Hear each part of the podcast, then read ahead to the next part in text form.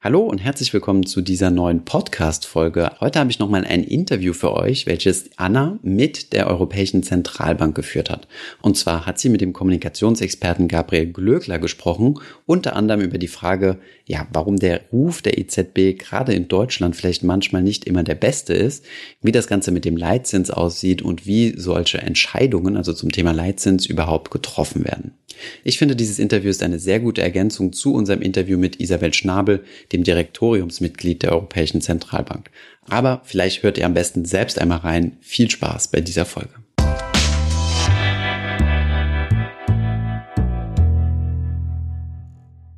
Also du bist im Senior Management der Kommunikationsabteilung der EZB. Was genau kann ich mir darunter vorstellen?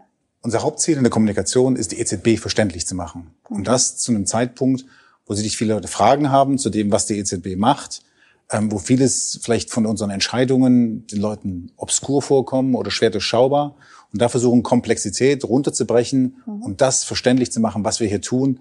Das ist mit unseren Ziel, Hauptzielvorgaben zurzeit. Ähm, jetzt in der Pandemie haben viele Bürger ja Unmut zur EZB geäußert oder tun es noch. Vor welche Herausforderungen stellt euch das ja. in der Kommunikationsabteilung? Ja. ja. Das Wichtigste für uns ist, dass die Bürger Vertrauen haben in unser, in unsere Institutionen und natürlich Vertrauen in unsere gemeinsame Währung. Und da sieht sehr gut aus. 82 Prozent der Deutschen stehen hinter dieser gemeinsamen Währung, stehen hinter dem Euro. Aber das Vertrauen in die EZB ist nicht so toll entwickelt. Und da müssen wir dran arbeiten. Und ein Kernelement ist, wie gesagt, Leute, die uns besser verstehen, sind auch Leute, die uns eher Vertrauen entgegenbringen. Und da müssen wir sagen, warum tun wir das, was wir hier tun zurzeit? Warum unternehmen wir verschiedene geldpolitische Operationen? Warum entscheiden wir wie? Und wie hilft das jedem einzelnen Bürger, diese Krise zu bewältigen? Mhm. Verstehst du den Unmut? Ähm, weil du stellst es ja so da, als äh, sei es ein Unwissen begründeter Unmut. Also verstehst du das, wenn Menschen sagen, oh, du arbeitest bei der EZB, Mensch, die drucken ja nur Geld. Was entgegnest du darauf? Also der erste Schritt ist sicherlich zu sagen, dass die, die Welt ist manchmal ein bisschen komplexer als nur sozusagen einen, einen bestimmten mhm. Aspekt zu beleuchten. Nehmen wir Beispiel das Thema, dass Leute sagen, okay, die Zinsen sind viel zu, niedrig, viel zu niedrig, mhm. ihr enteignet ja die Sparer. Das ist natürlich die erste Antwort drauf, wir sind nicht alle nur Sparer. Mhm. Wir sind auch Häuslerbauer, wir sind auch Angestellte, wir sind auch Steuerzahler, wir sind vielleicht Unternehmer. Mhm. Ähm, und je nachdem, viele sind wir vielleicht zur selben Zeit. Äh, und zu sagen, den Sparer, den gibt es an sich nicht, sondern wir sind alle haben unterschiedliche Rollen. Und in diesen Rollen gibt es natürlich auch Auswirkungen der EZB-Geldpolitik, die extrem positiv sind, mhm. die extrem hilfreich sind, gerade in dieser Pandemie. Mhm.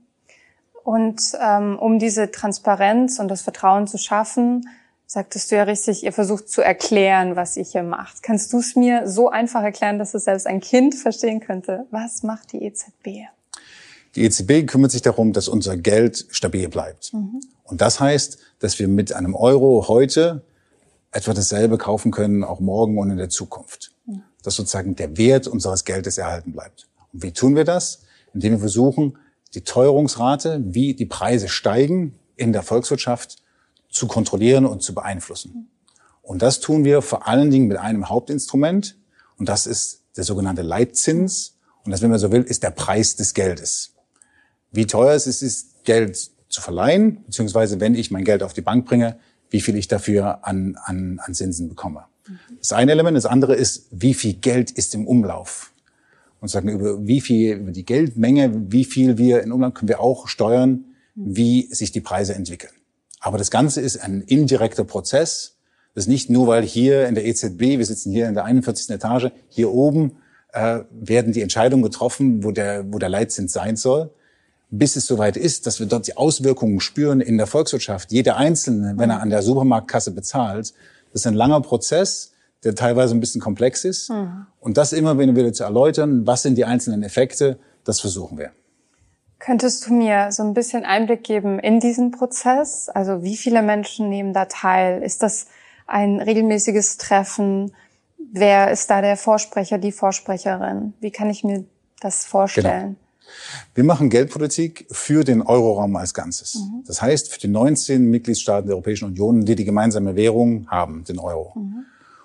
Und unser höchstes Entscheidungsgremium ist der EZB-Rat. Und da sitzen die nationalen Notenbankgouverneure der 19 Mitgliedstaaten und sechs Mitglieder des Direktoriums unter Vorsitz von Christine Lagarde, der Präsidentin der EZB.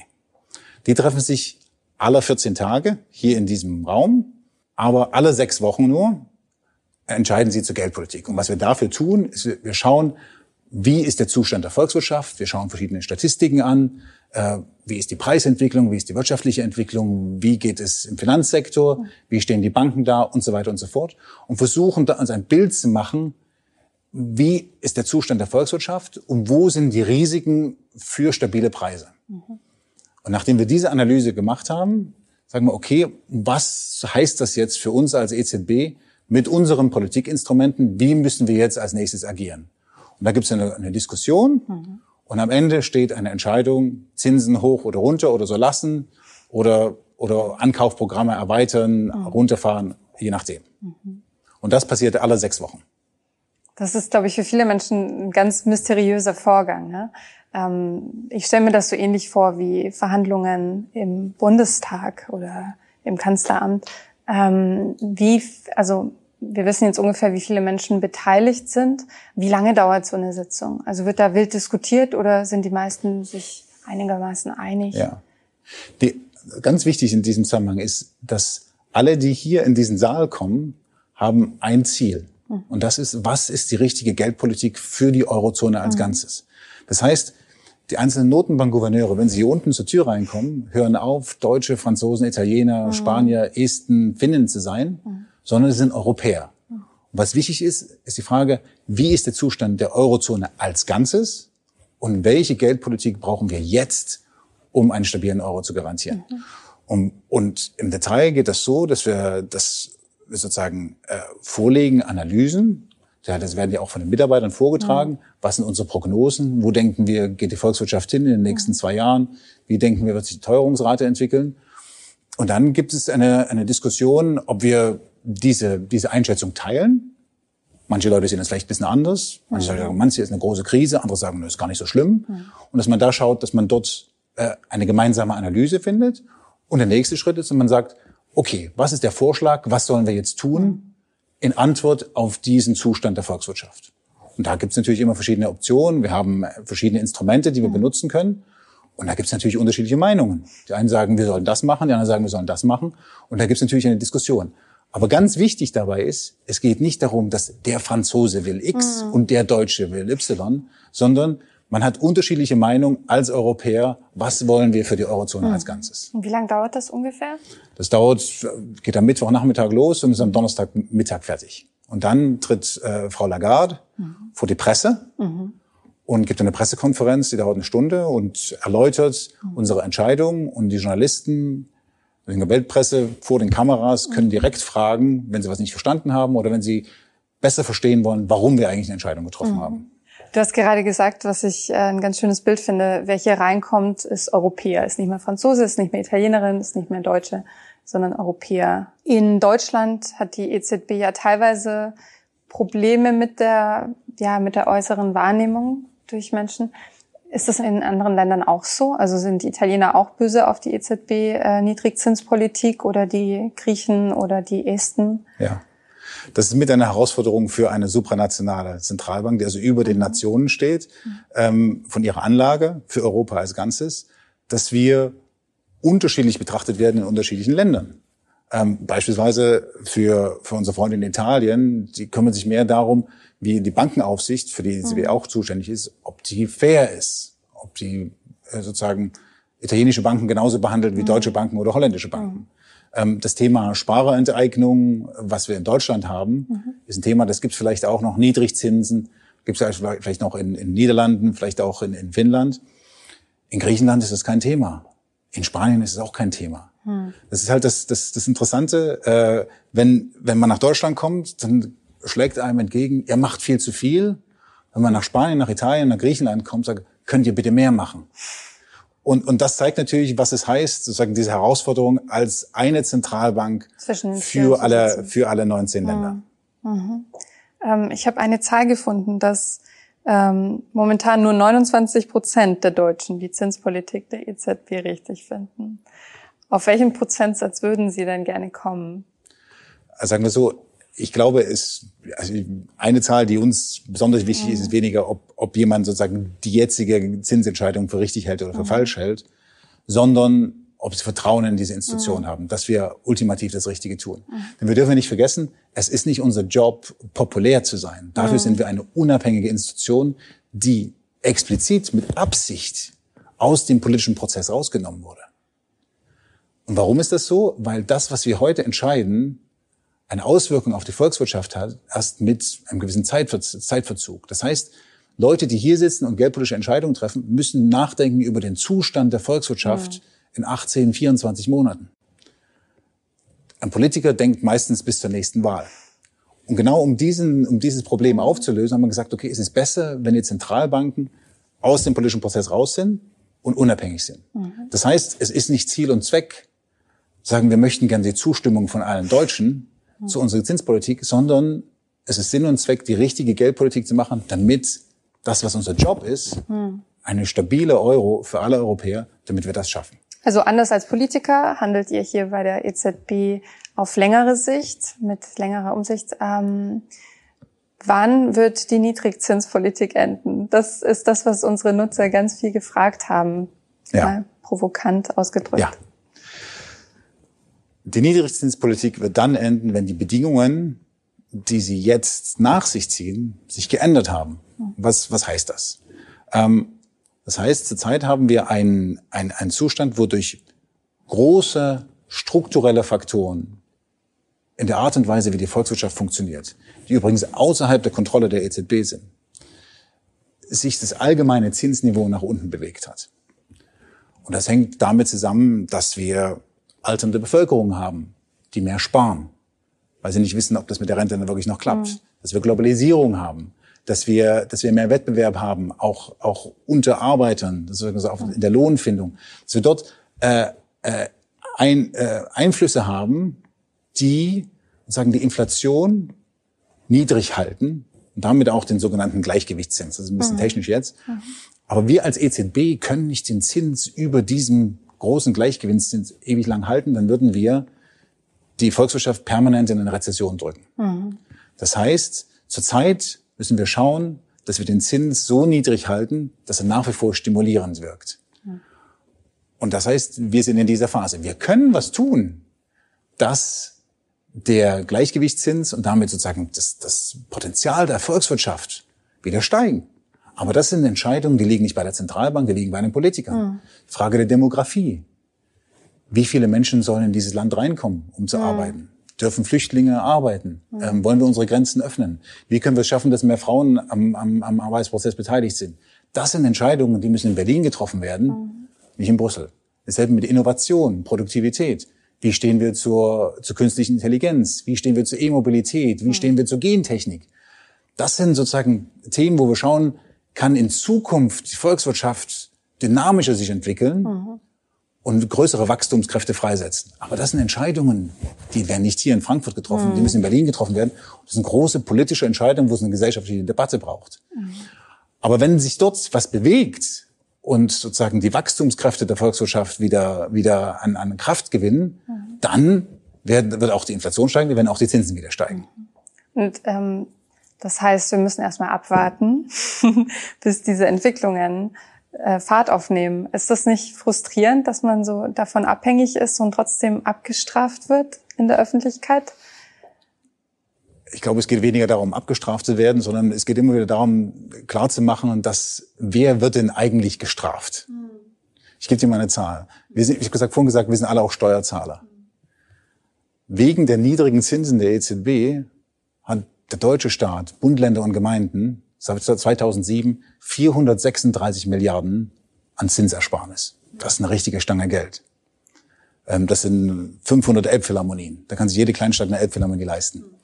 Ähm, einfach mal um eine, das ist Geld, was man anderweitig hätte aufbringen müssen für einen Zinsdienst. Ähm, in dem Sinne ist der deutsche Staat ein riesiger Gewinner der Niedrigzinspolitik. Gleiches haben wir genau genommen bei, wer sind denn eigentlich die Sparer? Ein Drittel der Deutschen haben gar nichts zum Weglegen jeden Monat. Die leben sozusagen von der Hand in den Mund, die schauen, dass sie am Monatsende, dass es gerade so passt. Das sind nicht die enteeigneten Sparer. dann haben wir vielleicht ein Drittel der Leute, die 100, 150 Euro oder so pro Monat weglegen können. Das ist nicht so viel. Und dann haben wir sozusagen das obere Drittel, das eigentlich die Sparer sind. Ähm, und das ist natürlich auch die Frage, wem, wem hilft diese Zinspolitik? Sie hilft vor allen Dingen denen, denen wir helfen können, dadurch, dass die Volkswirtschaft in Gang gekommen ist, dass Arbeitsplätze geschaffen wurden in den letzten Jahren vor der Corona-Krise, dass Leute wieder in Lohn und Brot gekommen sind. Mhm. Und das können wir nur immer und immer wieder betonen. Viele von diesen Effekten, von diesen Auswirkungen der Niedrigzinspolitik, um von diesem Narrativ äh, dem was entgegenzusetzen, was letztendlich sozusagen einer Mythos darstellt. Jetzt frage ich dich direkt, was heißt es für dich, für die EZB zu arbeiten? Für mich, ich bin seit 21 Jahren dabei, mhm. äh, seit Beginn des Euro. Ähm, für mich persönlich war es immer ein großes Privileg, mhm. wenn man so will, Teil eines historischen Prozesses zu sein. Denn was hier stattfindet, dass 19 Länder in Europa mhm. eine gemeinsame Währung teilen, sozusagen auf dem Weg sind hin zu einem vereinten Europa, das ist ein großartiger, großartiger historischer Prozess und brauchen nur um uns herum zu schauen, mhm. Was an Weltunordnung gerade stattfindet, mhm. um zu sehen, was großartige Sachen hier in Europa geschafft worden sind. Und dort einen kleinen Beitrag zu leisten in diese Institution, das ist natürlich eine, eine, ein großes Privileg und das ist eine Riesenmotivation. Mhm. Ähm, nun mal ein Blick in die Zukunft. Welche Szenarien gibt es denn für die Entwicklung des Leitzins? Das ist die Frage, in welchem Zeithorizont ne, wir das jetzt sehen wollen. Sagen wir mal zehn Jahre. Die nächsten zehn Jahre. Gut, wie ich das schon angedeutet habe, es geht darum zu schauen, erstens, wie kommen wir aus dieser Krise raus? Mhm. Ähm, und wie können wir am besten gemeinsam in Europa schauen, dass wir die Wachstumskräfte der Volkswirtschaft stärken. Mhm. Und da kann jeder einzelne Mitgliedstaat was tun, wir in Deutschland können was tun, aber wir können auch gemeinsam in Europa viel tun. Und da ist natürlich jetzt in der Krise schon viel passiert, ähm, dass wir ein, ein besseres Verständnis dafür haben, dass wir genau genommen alle voneinander abhängig sind. Und dass das, was in Italien stattfindet, was in Spanien stattfindet, in Frankreich stattfindet, das betrifft uns auch in Deutschland. Mhm. Und deswegen sitzen wir im selben Boot. Und wir schauen, dass wir gemeinsam rudern, dass wir gemeinsam in, in die richtige Richtung gehen. Und wenn wir jetzt sagen, Teil der, der Antwort auf diese Krise, auf diese Corona-Krise, ist, dass wir investieren wollen in eine Transformation unserer Volkswirtschaften. Eine, die Digitalisierung aufnimmt, eine digitale Zukunft. Eine, die viel mehr ähm, für Nachhaltigkeit sorgt, eine, eine grüne Transformation dann denke ich, da können wir dort Grundlagen legen für mhm. zukünftiges Wachstum, das uns auch so Vorreiter in der Welt macht. Und wie gesagt, wenn das funktioniert, dann wird die Wirtschaft anspringen, dann kommen wir auch zu Wachstumsraten, die letztendlich auch mhm. Inflation und, und Zinsraten wieder im positiven Bereich bringen. Aber wahrscheinlich auch eher längerfristig gesehen. Ne? Das ist eine Sache, die geht nicht von heute auf morgen. Mhm. Ähm, und da müssen wir auch vor, vor, Augen halten, wenn wir einfach mal als Gedankenexperiment, mhm. Wenn wir heute sagen wollen, ah, wir wollen dem deutschen Sparer was Gutes tun und wir heben jetzt mal die Zinsen an, mhm. rein theoretisch, mhm. dann könnten wir sozusagen eine Gruppe in der Gesellschaft extrem glücklich machen, aber der Kollateralschaden, mhm. was es bedeuten würde für die Volkswirtschaft zum jetzigen Zeitpunkt, wo sie Unterstützung braucht, durch Zinserhöhungen abzuwirken, mehr Arbeitslosigkeit, mehr Firmen, die zusammenbrechen, mhm mehr Leute, die vielleicht in Armut rutschen. Das ist eine Frage, äh, das kann man nicht verantworten. Unser Job ist stabiles Geld für alle Europäer. Und deswegen müssen wir uns immer vor Augen halten, wem wir eigentlich dienen. Und das sind alle Europäer und nicht eine Gruppe, die besonders laut ruft. Ich äh, freue mich, dass du mir nochmal versucht hast zu erklären und dieses Verständnis zu schaffen ähm, für unsere Nutzerinnen und Nutzer auch. Und ähm, ja, wünsche euch alles Gute für diese schwierige Zeit. Dankeschön. Ich hoffe, diese Podcast-Folge hat dir gefallen. Wenn ja, dann zöger doch nicht in deinem Umfeld über diesen Podcast zu sprechen, bei Freunden und Bekannten. Ich denke, es gibt auch in deinem Umfeld viele Menschen, die sich für das Thema finanzielle Bildung interessieren oder interessieren sollten. Wenn du auf iTunes bist, würden wir uns auch freuen, wenn du uns eine positive Bewertung dalässt. Das hilft uns, den Podcast noch einfacher auffindbar zu machen. Alle wichtigen Links und Verweise findest du wie immer in den Show Notes zu diesem Podcast. Vielen Dank fürs Zuhören und bis zum nächsten Mal.